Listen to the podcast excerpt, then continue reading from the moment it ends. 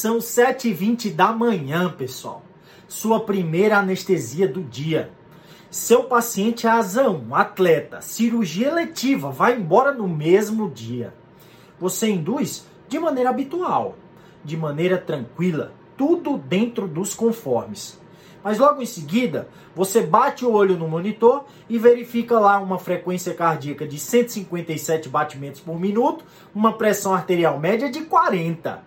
A capnografia marca 18 e ele está dessaturando absurdamente. Marca 87 e ainda continua caindo. Meu Deus, o que que aconteceu? Seja bem-vindo ao mundo da anestesia e a mais um de papo com a gente. Solta a vinheta!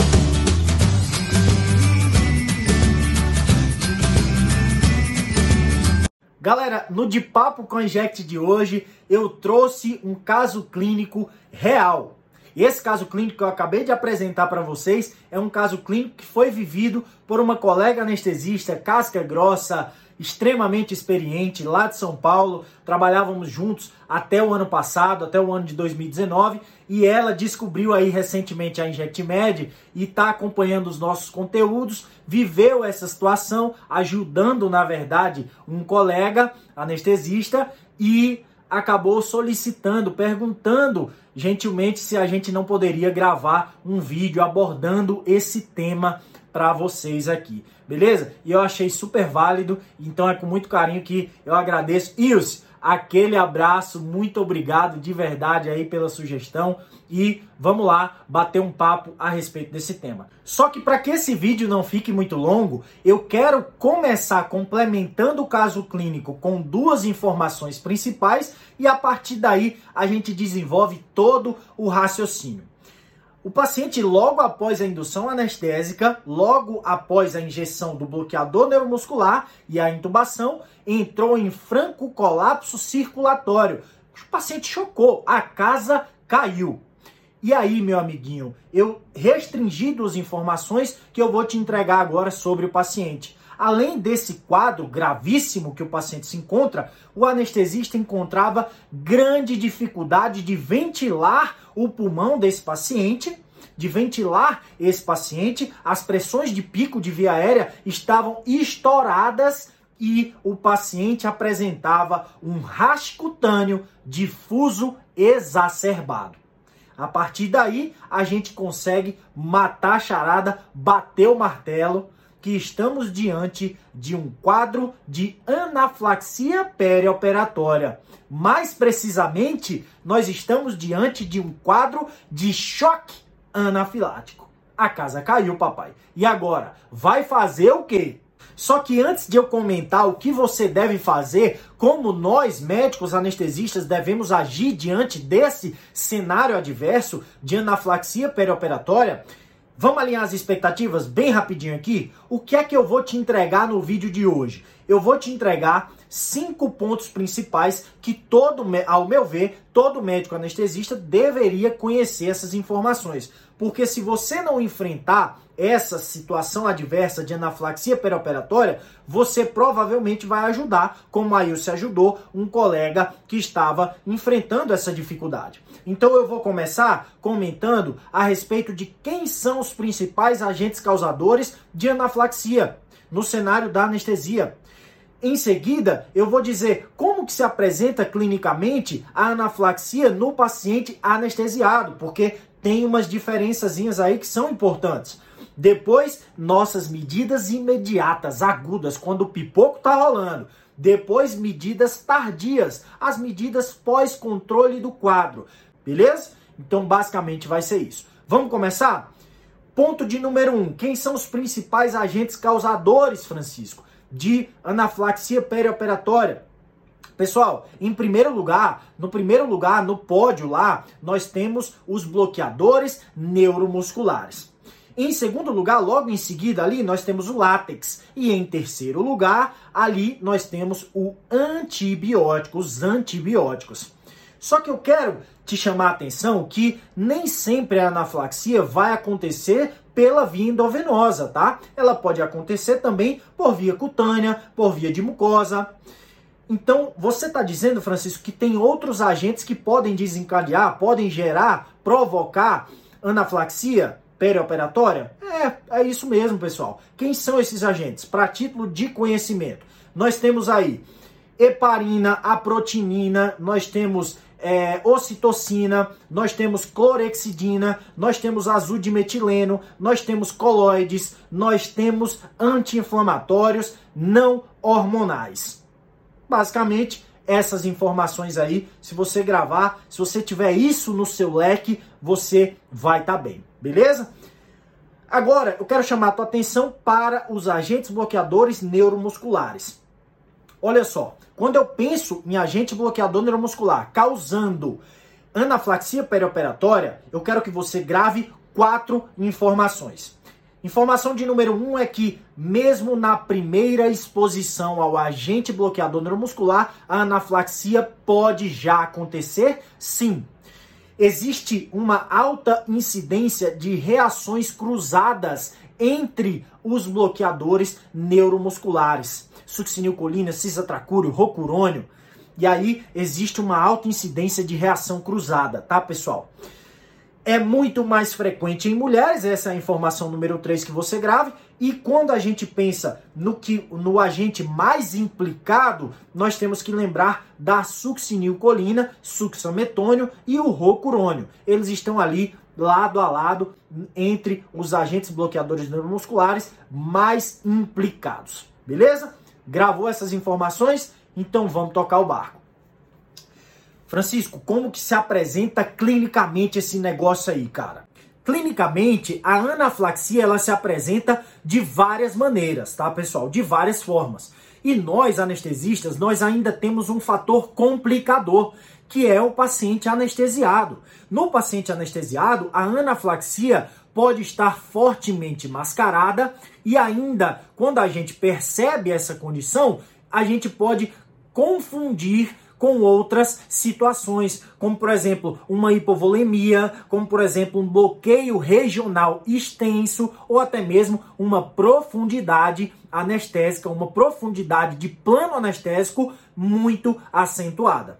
Só que hoje eu quero que você saia desse vídeo com um jeitão da anaflaxia na tua cabeça. E para que você compreenda isso de forma eficaz, eu tenho que te passar as duas principais alterações que o nosso paciente está enfrentando. A alteração de número um é o extravasamento bizarro de fluidos. Como assim bizarro, Francisco? O que é bizarro para você, meu amigo? Eu vou te explicar. Olha só, para que você tenha ideia, nos primeiros minutos de anaflaxia, cerca de 35% do volume circulante sanguíneo é perdido. Eu falei 35% é muita coisa, pessoal. Associado a isso, nós temos uma vasodilatação excessiva. E aí é só raciocinar. Se o meu paciente tem um extravasamento bizarro de fluidos associado a uma vasodilatação excessiva, esse paciente encontra-se em choque distributivo. É isso. Nosso problema maior reside nisso aí que eu te falei.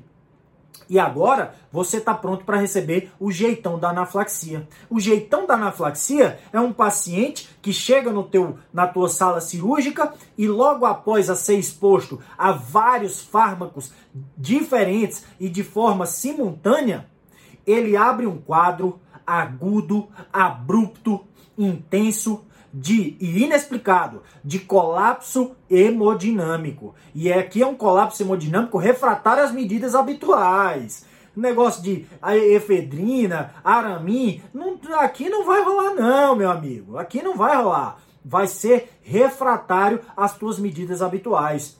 E aí você associado a isso, você enfrenta uma puta dificuldade de ventilar o teu paciente, um puta broncoespasmo. E você pode procurar nesse momento sinais mucocutâneos. Aí vai, edema periorbital, edema de lábio, edema de língua, edema de úvula e o rash cutâneo que o nosso paciente apresentava no caso clínico que eu te entreguei lá no início. Detalhe, em 30% dos casos, o rash cutâneo, essas manifestações não vão estar presentes. Olha que fator de confusão gigante. Beleza, pessoal? Então é isso. Gravou o jeitão? Gravou o jeitão? Bota na gaveta mental da Injectimed e vamos tocar o barco agora porque é chegada a hora de eu te entregar as medidas imediatas. Quando a casa tá caindo, o que é que você vai fazer? Beleza? Vem comigo. E a primeira coisa que você vai fazer nesse momento crítico é chamar ajuda. E ajuda significa carrinho de parada e um segundo colega anestesista. Em sequência, você informa o cirurgião, compartilha essa responsabilidade e para a cirurgia. Enquanto você fez isso, quase que de maneira automática, sua mãozinha estava lá, ó, quebrando uma ampola de adrenalina e administrando adrenalina precocemente. E por que adrenalina precoce, Francisco? Me explica isso daí, cara. Eu vou te explicar. Segura. Adrenalina tem propriedades alfa e beta agonistas. Então, no cenário do choque anafilático, se você faz adrenalina, você consegue vasoconstrição, aumento da resistência vascular periférica, inotropismo, cronotropismo, diminuição de edema de mucosas e broncodilatação. É tudo que o teu paciente precisa. E olha só, pessoal, caso você administre adrenalina e o teu paciente não apresente melhora, você verifica ausência de resposta à adrenalina, aí sim você vai pensar em associar uma norepinefrina, uma vasopressina, um glucagon, um azul de metileno, isso foi tema de outro vídeo nosso aqui, azul de metileno no choque refratário, e aí você se e outro ponto, muito importante, ainda bem que eu lembrei. Se você está desconfiando nesse momento de ausência de resposta à adrenalina, que o choque anafilático pode ser em decorrência do uso do rocurônio, o bloqueador neuromuscular, você está sim autorizado a utilizar o Sugamadex, o reversor específico do rocurônio, na dose de 16 miligramas por quilo a dose, a mesma dose da situação não intubo, não ventilo nesse cenário. E aí tem sido relatado boas respostas. E a dose, Francisco, da adrenalina, quanto que eu devo fazer, cara?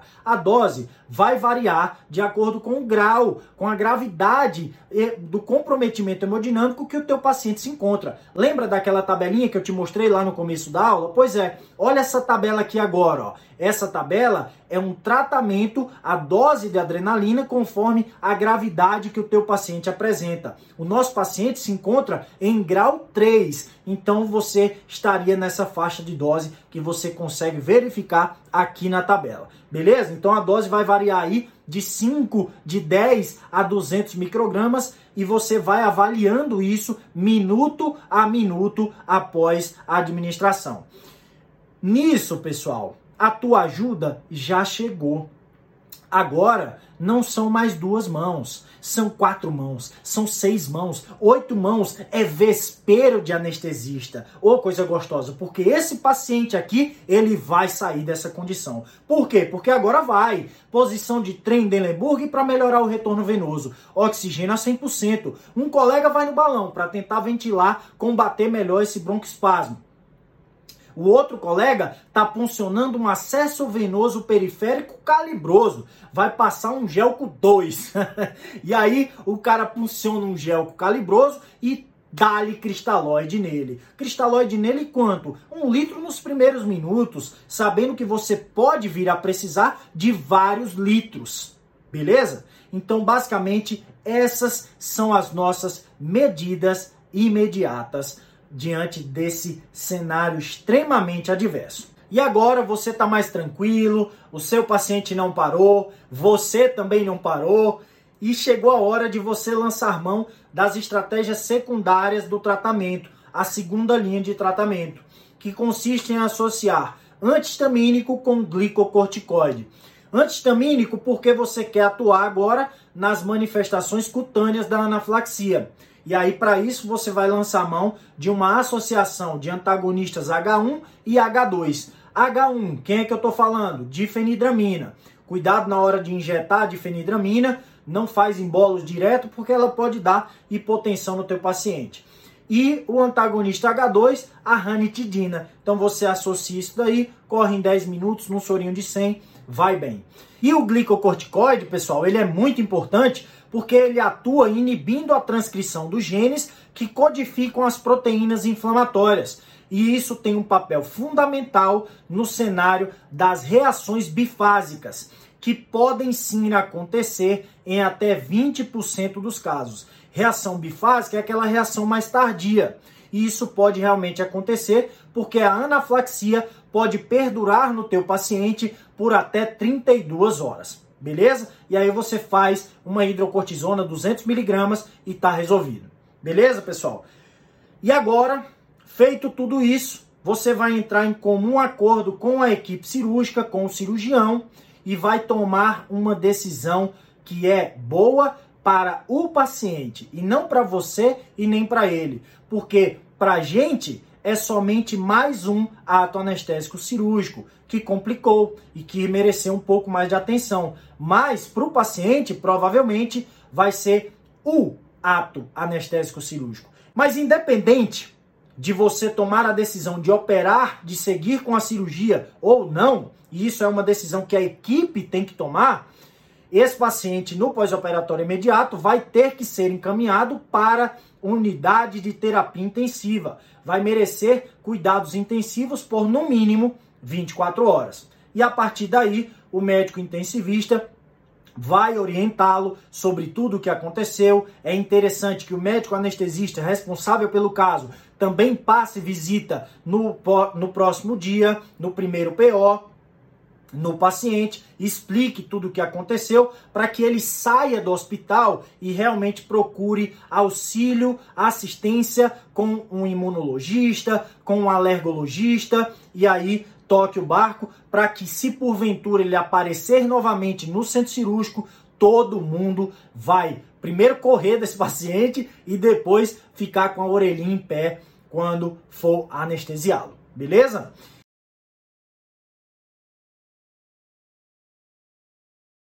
Pessoal, ficou puxado, não teve jeito, é um temazinho que tem bastante informação importante para te passar, mas é isso. Engole o choro e deixa o like nesse vídeo, porque deu trabalho para fazer, tá? Beleza? Então é isso. Isso, muito obrigado pela dica, pela sugestão. Galera, compartilha com quem pode se beneficiar e até o próximo de papo com a Injet. Valeu!